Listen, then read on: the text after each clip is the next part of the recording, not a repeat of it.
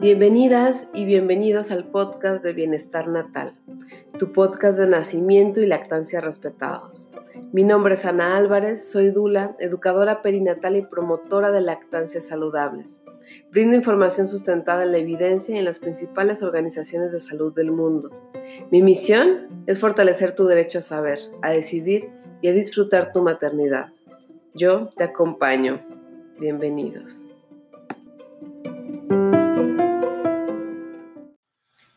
Hola, ¿qué tal chicas? Ya estamos transmitiendo. Espero que se vayan conectando poquito a poco. Ya fui recopilando muchas de las, de las preguntas que me estuvieron haciendo. Y bueno, pues espero que, este, eh, que esta transmisión les sirva un montón.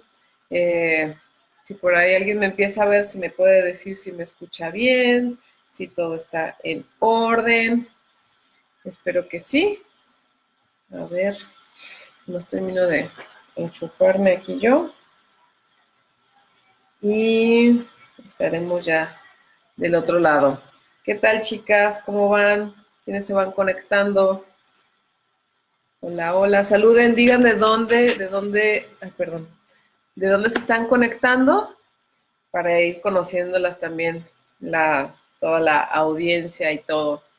¿Sale? ¿Sí me escuchan bien? ¿Qué tal, Laura? ¿Cómo estás? Muy bien. Bueno, este, este es el martes de té, eh, lo voy a separar en, dos partes. La primera parte va a ser dirigido a nacimiento gentil, con muchas dudas que me dejaron ahí en, en los comentarios.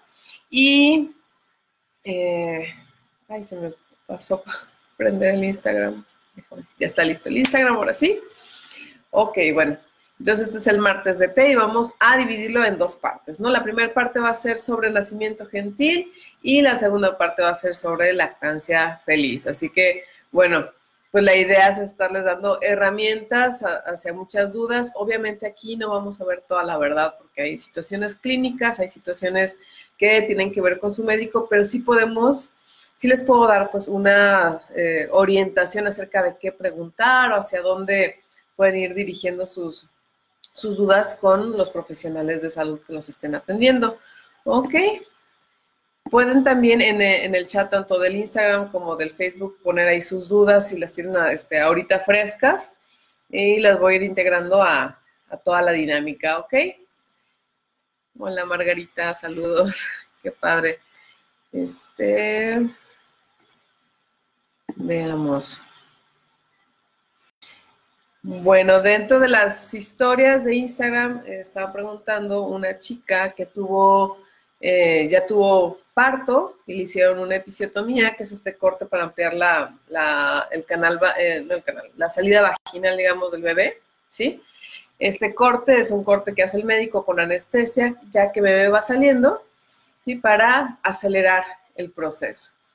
Su siguiente nacimiento, no le hicieron la episiotomía, ¿Y qué pasó? Bueno, tuvo un desgarro importante, ¿no? Entonces ella me pregunta, ¿qué puede hacer para, pues, no volver a vivir un, desgarro como lo que vivió, ¿no? Eh, paso a, comentarles que tengo ahorita ya recientemente el, canal de YouTube. Entonces, ahí tengo un episodio tal cual, así unos 20 minutos acerca de episiotomía y desgarro, cuál ventajas, desventajas de uno y otro. Pero bueno, principalmente lo que podemos hacer nosotros en esto es, cuando ya hubo una episiotomía, es más fácil que tengamos un desgarro un poco más importante, ¿no? Por el modelo de atención que, suele haber. Entonces, ¿a qué me refiero con esto? Que regularmente la episiotomía se aplica para partos que son con mujeres acostadas, ¿sí? Y ¿qué sucede? La cabecita de bebé choca contra el perineo, sí, que es la salida, digamos, de,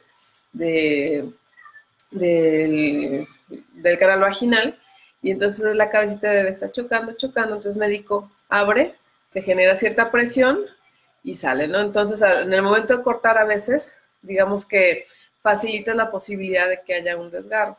Después, sana la episiotomía y se genera una cicatriz entonces volvemos a estar en la misma situación, estamos acostadas y que a lo mejor este, hay algo de oxitocina o alguna presión externa que está forzando el perine y pues obviamente va a volver a romper donde mismo, ¿sí? A lo mejor más o menos importante.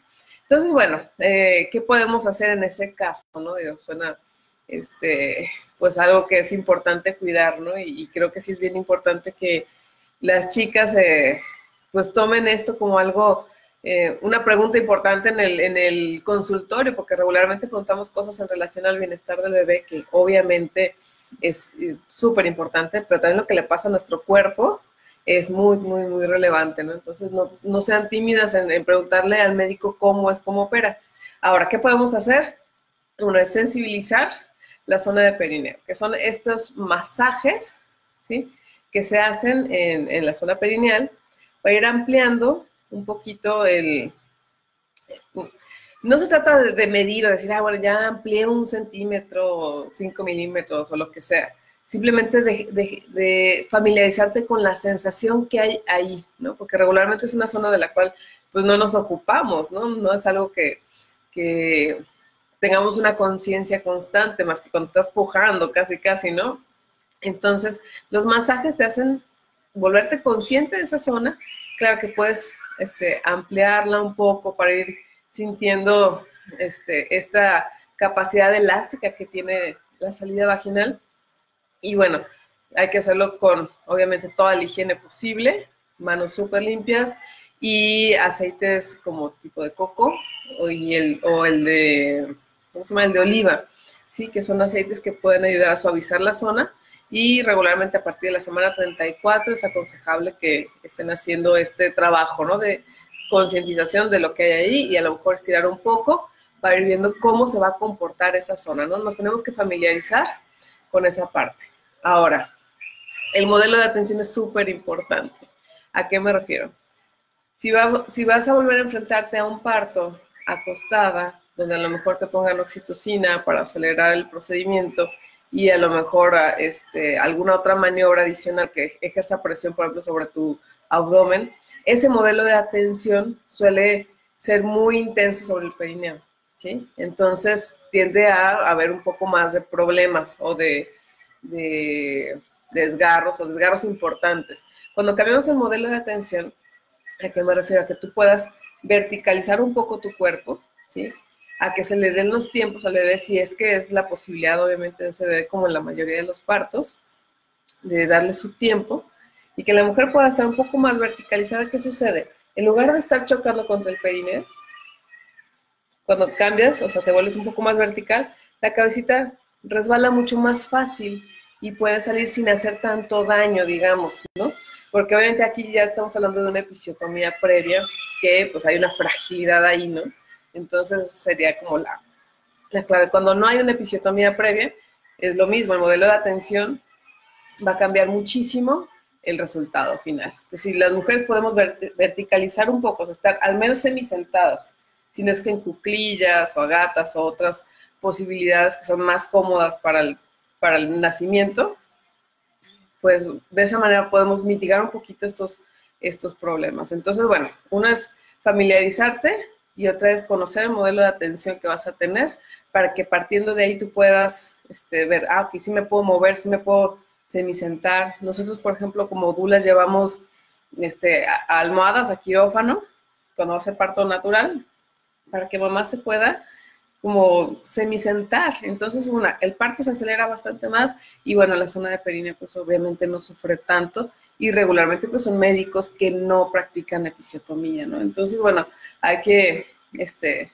preguntar y familiarizarse con estos términos y si, si hay médicos que te van a decir, yo en el 100% de los casos hago episiotomía porque para mí es más cómodo, corto, suturo, etcétera. Pero bueno, obviamente, pues el daño al perine pues es mayor y tiene ahí unas consecuencias. Las invito a ver el video de YouTube donde hablo un poco más ampliamente de eso. Pero bueno, espero haber respondido esta duda.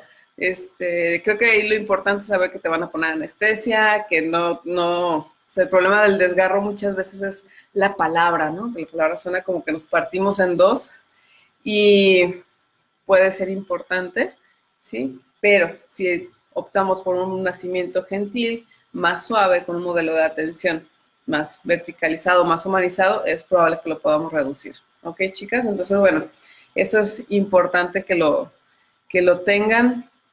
Y es parte de las preguntas. Ok, también estaba preguntando y me encanta, me encanta esta pregunta porque es, que me saco ahorita exactamente las palabras, porque eh, hay una tendencia a hablar de que el, el, parto es un poco más riesgoso que la cesárea y cuando hablamos de que somos mujeres añosas, o sea, que pasamos de los 30, pues eso se intensifica muchísimo más, ¿no? Entonces empieza a haber un poco de estigma, decir, ah, bueno, tú ya tienes pues demasiados años, entonces pues a lo mejor un parto natural puede ser mucho más riesgoso.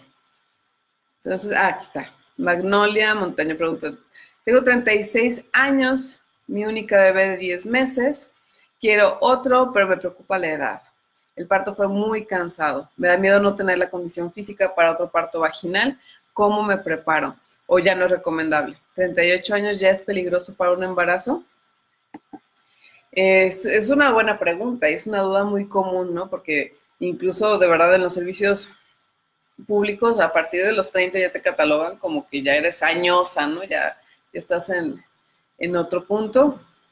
Lo que te puedo decir, Magnolia, es que pues, muchísimas dudas hemos estado con mamás de más de 40, ¿sí? Y más, si no es tu primer bebé, ¿sí? O sea, tú ya tuviste un parto vaginal, tu cuerpo ya sabe de qué se trata el tema.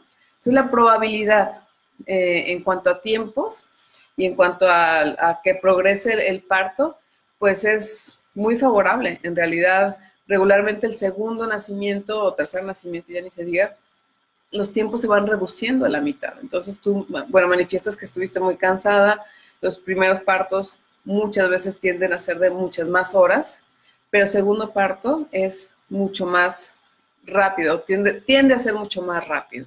Sí, digo, también cada bebé tiene su historia, cada momento es diferente, pero como ya tuviste una experiencia que no fue hace tanto, ¿sí? Este, de parto vaginal sin ninguna otra complicación, lo más probable es que pues, no presentes ninguna complicación y que el parto se desarrolle mucho más rápido y ahí no tiene nada que ver eh, lo añosa que puedas estar, ¿no? A veces, cuando es primer nacimiento, aunque de todas maneras no, no es algo que, que se vea muy frecuente, cuando es primer nacimiento, ya más allá de los 40, hay que tener ciertas precauciones, pero en realidad el cuerpo sabe hacer su trabajo, ¿no? Entonces, no es eh, especialmente peligroso. De hecho, va a ser mucho más sencillo porque ya tuviste la experiencia, porque la experiencia fue positiva y los tiempos se van a reducir a la mitad, entonces vas a estar menos cansada, mucho más confiada, también la parte del miedo a todo lo que va a pasar y todo esto que ya hemos platicado en muchas sesiones, pues se reduce muchísimo porque ya sabes a lo que te vas a enfrentar y va a tener un ritmo probablemente mucho más rápido. Entonces, ¿cómo prepararte? Pues yo siempre recomiendo la preparación al parto, que se haga en pareja con algún acompañante, que es la persona que va a estar contigo en todo el proceso. Y pues si ya pasaste por ahí, sabes que sí se necesita de repente un poco de soporte físico-emocional. Entonces, sí, que esa persona que esté contigo también esté preparada y que conozcan las etapas, que conozcan los procesos para que tú puedas tener más recursos en movimiento, este, recursos para manejo de dolor, ya sé que decidas con anestesia, sin anestesia ya son decisiones, pero que tengas recursos, ¿no? Que regularmente lo que sucede es que te quedas acostada en la cama esperando que nazca bebé cuando hay muchas cosas que se pueden hacer para pues facilitar el proceso por un lado y hacerlo mucho más positivo y más eh, saludable, ¿no? Ok, entonces sí, sí, sí, ya pasaste por un parto a los 36, a los 38 va a ser este, prácticamente pan comido. Digo, hay circunstancias y siempre puede pasar que haya algo que nos lleve a, otro plan, que sea una cesárea, otra cosa, pero más difícil no va a ser, si es el, caso de que sea parto. ¿Ok? A ver, aquí había más preguntas de parto o ya no.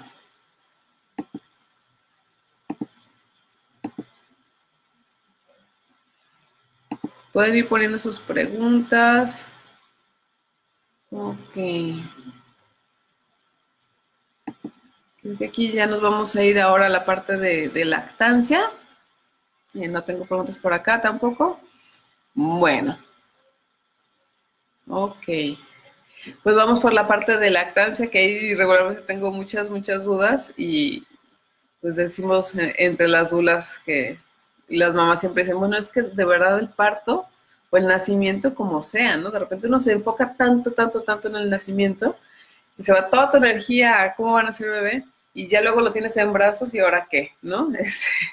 realmente viene una etapa súper bonita. Eh, que es el posparto y ya las que decidan amamantar, pues la lactancia y todo lo que conlleva. Y es súper bonito, pero también puede ser muy intenso. Y si tenías mil dudas con un procedimiento que te está acompañando un médico, imagínate la cantidad de dudas que se tienen cuando de repente te puedas sentir sola en estar con una criatura que acaba de nacer. Y bueno, todas las dudas, mitos y desinformaciones que hay en relación a, la lactancia y posparto, pues también son un, buen paquete de cosas con las cuales hay que lidiar, ¿no? Entonces, bueno, vamos viendo para este espacio, ¿no? Para ir trabajando algunas de estas cosas. Y dice Adilén, tengo un bebé de dos meses, el cual alimento con lactancia materna exclusiva desde que nació. Esta última semana he notado que se desespera mucho mientras come y quiere muy seguido.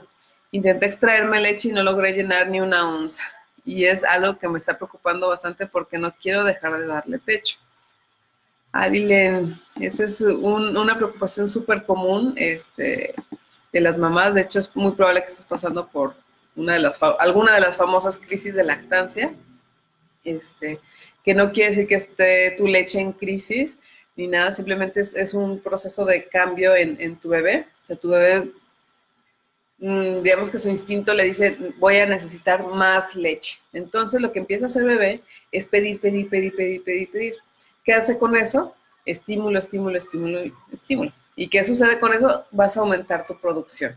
Más allá de desesperar, decir, ah, este bebé no lo estoy llenando, pégatelo cuantas veces sea necesario. Es un periodo que suele durar entre tres a siete días, a veces ahí oscilan un poquito los tiempos, pero regularmente no pasa de una semana, así que bebé se pone como más, eh, más demandante. Entonces de repente ya uno ya tenía un ritmo, ya medio sabías cómo se hacía todo y te eh, adquiriste la confianza necesaria y vienen estas crisis y sí, muchísimas mamás empiezan a complementar ahí o empiezan a, a dejar de lado la lactancia con esta inseguridad, ¿no? Entonces es bien importante saber que estas crisis van a pasar en varios momentos de tu bebé y no quiere decir que le esté faltando alimento ni nada, simplemente que hay una parte en él que sabe que va a requerir más, entonces se le está pidiendo tu pecho, su instinto lo hace estimularte, estimularte, estimularte para que pues se vuelva a adecuar tu producción. Entonces, lo único que te puedo decir es espérate a tu bebé, si tienes toda la... A veces es difícil cuando las mujeres están trabajando fuera de casa, este, poderse adecuar a eso, no imposible, ¿sí? Y bueno, este, te puedes apoyar con estimulación extra, ¿no? Que sería lo que, lo que estás haciendo un poquito con la extracción. Pero ojo, chicas, no se traumen porque los primeros meses el, extractor no tiene la capacidad de sacar eh, gran cantidad como lo hace a veces el bebé, ¿no? De hecho, para que se den una idea, a veces el extractor saca un 30% y tu bebé todavía tiene posibilidad de sacar 70% más, ¿no? Entonces, si sacaste una onza, quiere decir que tu bebé puede tomar cuatro, ¿sí? Directa del pecho. Entonces, no es que estés produciendo menos ni te valores en relación a lo que saca el saca leche. ¿sí? También hay que, hay que relacionarse con el saca leche de alguna manera muchas mamás me dicen, ay, me pego, me pongo el sacaleche y no me sale nada. Y acuérdense que para que salga la leche, pues tiene que estar, tenemos que estar en una atmósfera de tranquilidad, de confianza, y pues de repente te pegas una máquina y pues no es tu bebé, ¿no? Entonces, no podemos hacer que, que fluya la famosa oxitocina y se tropieza a veces un poquito el, la salida de la leche.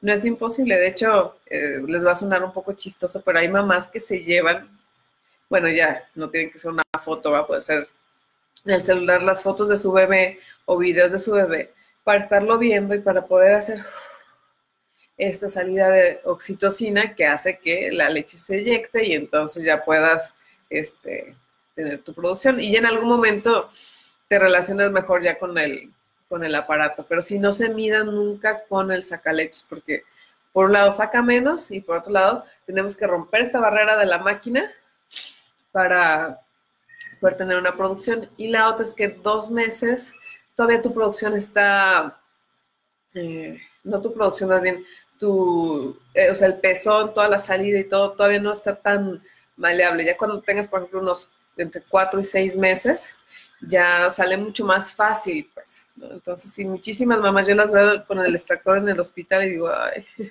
pobre, no, no, va, no va a salir porque no funciona así la cosa, ¿no? Es más fácil, por ejemplo, una extracción manual en los primeros días o los primeros dos meses que utilizar el extractor. Entonces, si no, no, no se miden y no valoren su producción por, una, por el sacaleche. ¿no?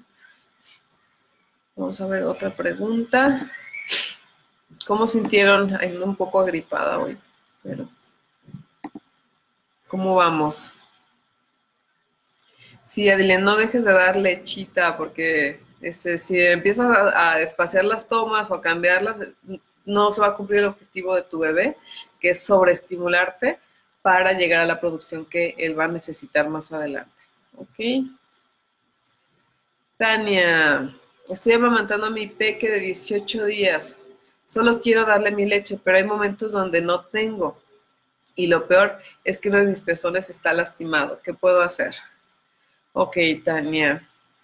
Estás también pasando probablemente por la primera, la primera crisis de lactancia, que es alrededor de las tres semanas de, nacido de tu bebé.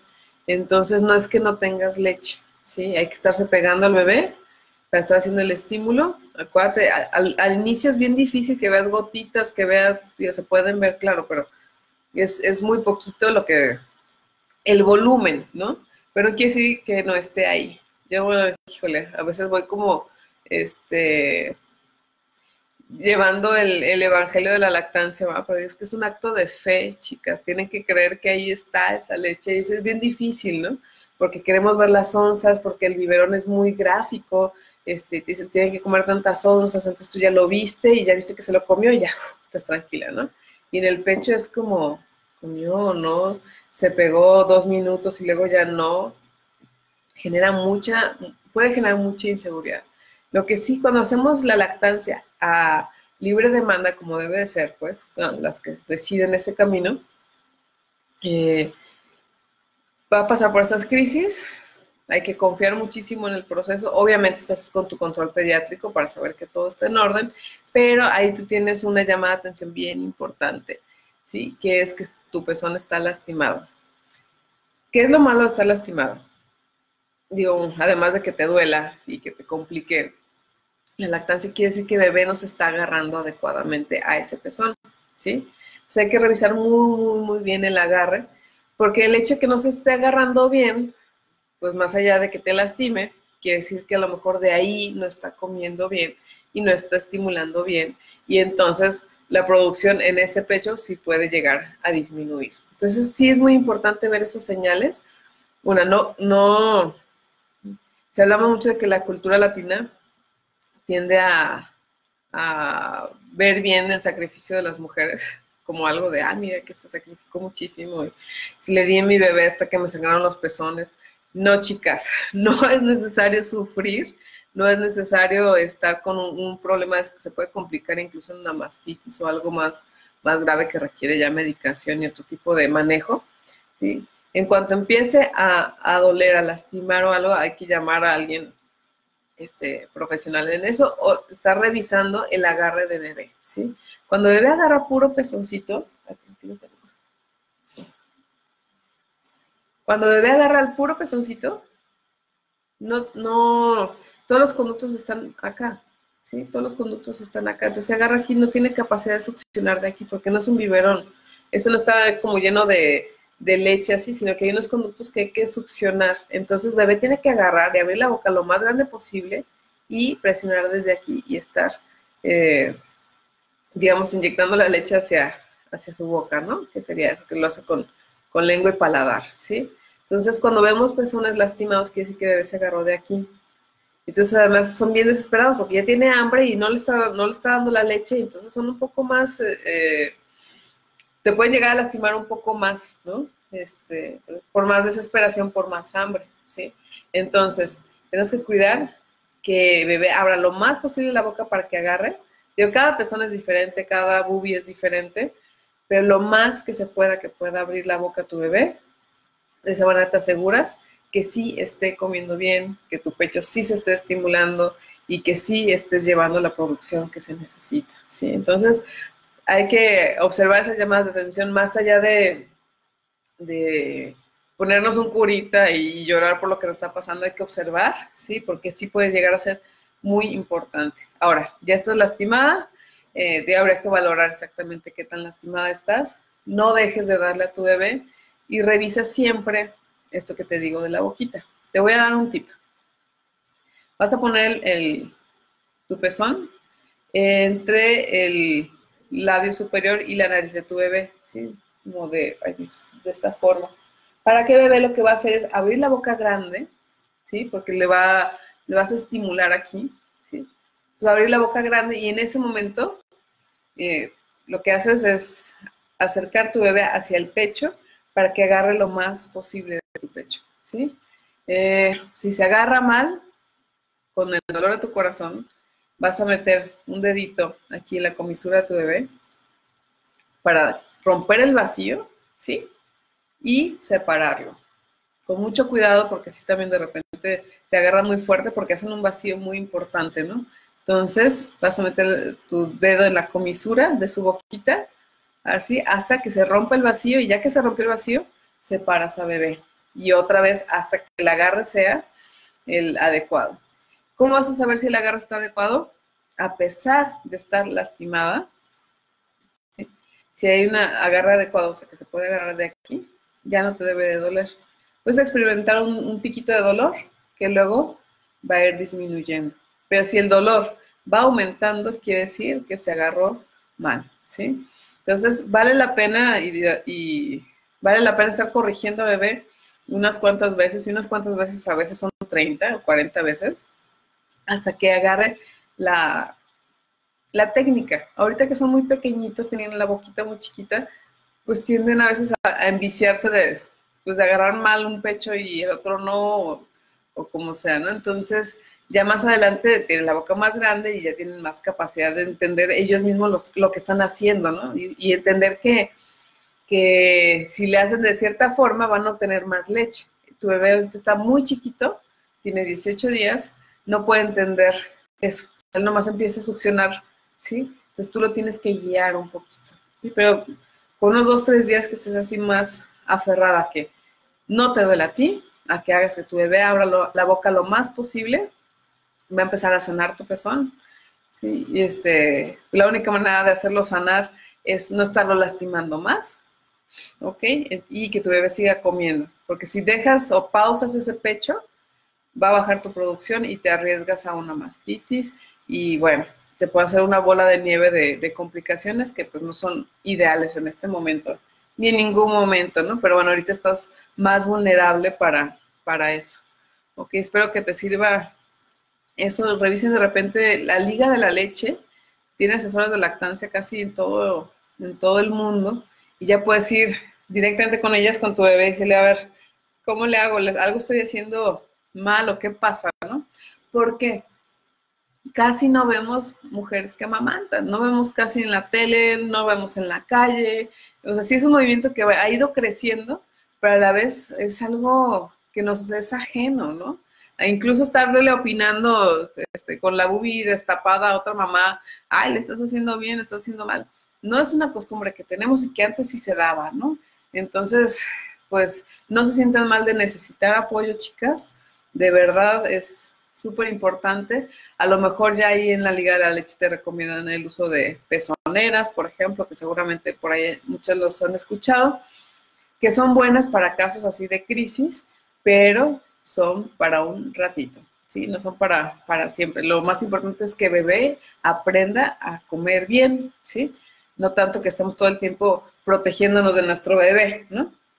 Entonces, eh, si es necesario, pues sí ayuda a disminuir bastante el dolor. Y bueno, este, nos da un poquito de oportunidad de que bebé crezca un poquito más y no nos estemos lastimando. Ok. A ver. Voy a ver, Tania.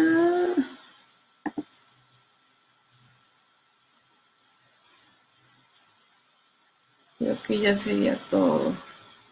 Joven, chicas, ¿cómo se sintieron con estas preguntas? ¿Alguna les sirvió más?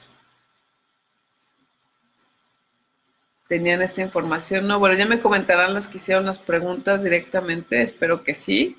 Este, a mí me encanta hacer este espacio porque realmente, pues muchísimas dudas, si no las tienes en este momento, las tendrás. Este, y esperemos que las complicaciones, ¿no? Pero bueno, muchas mamás pasamos por ahí y, bueno, pues es la idea de este foro, ¿no? Que puedan tener es, un poquito de, de luz en esto que de repente hay tantas, tantos cuestionamientos tan diferentes. Bueno, creo que tenía por aquí otra preguntita. Esta la hicieron directamente mi muro, pero no me acuerdo dónde está.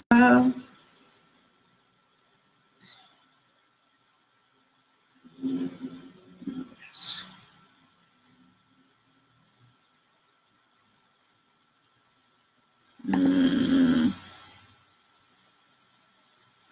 Si no, no está aquí, pero hace, eh, el día de ayer, una chica me estuvo platicando que estaba yendo con un pediatra y ese pediatra eh, le, bueno, le estaba dando todas las sugerencias actualizadas de dar pecho libre demanda, le estaba dando el seguimiento de su bebé y ese pediatra, bueno, lo tenía por, por la parte privada, aunque realmente es un fenómeno que sucede en, en, los, en ambos ámbitos, ¿no? En lo privado y en lo público. Y bueno, por alguna situación de ella tuvo que cambiar de pediatra. Eh, y bueno, llegó a, una pediatra mujer, me, siempre me llama mucho la atención eso, pero eh, que pues se escandalizó muchísimo de que le estuviera dando todavía pecho a un bebé de creo que 7, 8 meses. Y que después de los seis meses ya no servía esa leche, que no tenía ninguna, ningún nutrimento, que al contrario que el carácter del bebé le, pues se le iba digamos que estropear, ¿no? Que también tengo un video sobre los bebés malcriados que me encanta porque, este, porque hay una, una tendencia social, pues, a, ver a los bebés como algo, como si se fueran a apoderar de, de ti, de tu vida. Digo, claro que son súper demandantes, claro que hay una parte, eh, pues, de la naturaleza. Gracias a esa demanda han sobrevivido, ¿no? Hemos sobrevivido. Entonces, de repente de, verlo, ¿no? Como si fueran unos manipuladores que nos están ahí este, viendo la forma de chantajear cuando tienen dos meses, seis meses, o y mucho menos con algo tan fundamental como es la, alimentación y el amor, ¿no? Que es algo que finalmente la lactancia tiene. Entonces, esa nueva doctora, pues sí, le empezó a regular de que no le estés dando tanto pecho, que no le estés, que va a engordar muchísimo si le das pecho, y historias de esas que, bueno, ya creo que afortunadamente las que están en, ya tienen un tiempo, pues aquí en Bienestar Natal, en, con esta página de Anadula, ya saben que, pues, no, realmente la leche, en muy poquitos casos, y yo no he escuchado ninguno, pero podría haber alguna situación de que el bebé necesite complementar, pero regularmente no es, mm, o sea, no, no va a encontrar una leche de fórmula que tenga más cosas, que, la leche materna, ¿no? Que sea más digesta que la leche materna. En realidad es un alimento ideal para, pues, para los bebés, ¿no? Entonces, pues sí, hay que, eh, sea, hay, que ver con qué médicos nos, eh, dejamos la salud de, de, nuestros hijos, pues, ¿no? Porque sí, es bien importante, creo que probablemente sean pediatras que son muy buenos en otras cosas, pero no todos los pediatras están familiarizados con lactancia. Y eso es absurdo para mí, ahora que estoy muy metida en estos medios, es absurdo que un pediatra no esté familiarizado, pero realmente las cifras sí, sí son alarmantes. Pues, esperemos que poco a poco se actualicen más, porque finalmente pues, son recomendaciones de la Organización Mundial de la Salud y también de las recomendaciones de cada uno de los países. Entonces, esperemos que todo vaya tendiendo hacia allá y que encontremos cada vez menos pediatras que pues estén imprimiendo su experiencia personal y no una experiencia y no una recomendación profesional y actualizada, que es lo que ya necesitamos todas las mamás. Ok. Bueno, chicas, pues si ya no hay más dudas, voy a dejar este episodio de martes así. Eh, y pues les mando un saludo a todos los que me estuvieron aquí viendo. Un gusto. Eh, voy a subir esto a la, al YouTube. También pues, si lo quieren volver a ver o ver algunas partes de, este, de esta transmisión. Y también va a estar en, en iTunes y en Spotify. Al rato subo los enlaces por si lo quieren escuchar o como quieran. ¿Sale? Entonces, bueno, está también saludos ahí a los que me vieron en el Instagram. Y pues un beso. Nos estamos viendo prontitito. aquí.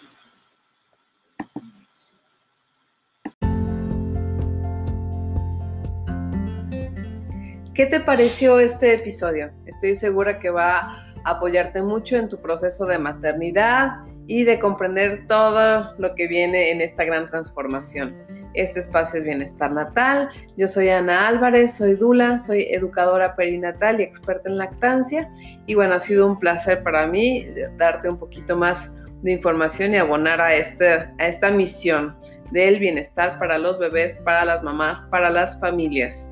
Te recuerdo mis redes sociales, estoy en YouTube como Ana Álvarez Dula, estoy en Facebook como Ana Dula, Ana con doble N, Doula que es D-O-U-L-A, y en Instagram como Ana Álvarez Doula. Así que eh, pues no te lo pierdas, si crees que es algo valioso para alguien más, compártelo y si te aportó valor a ti, a tu proceso, espero que lo compartas ahí en las redes, esperando difundir cada vez más información valiosa como esta. Un beso y espero verte en el próximo episodio.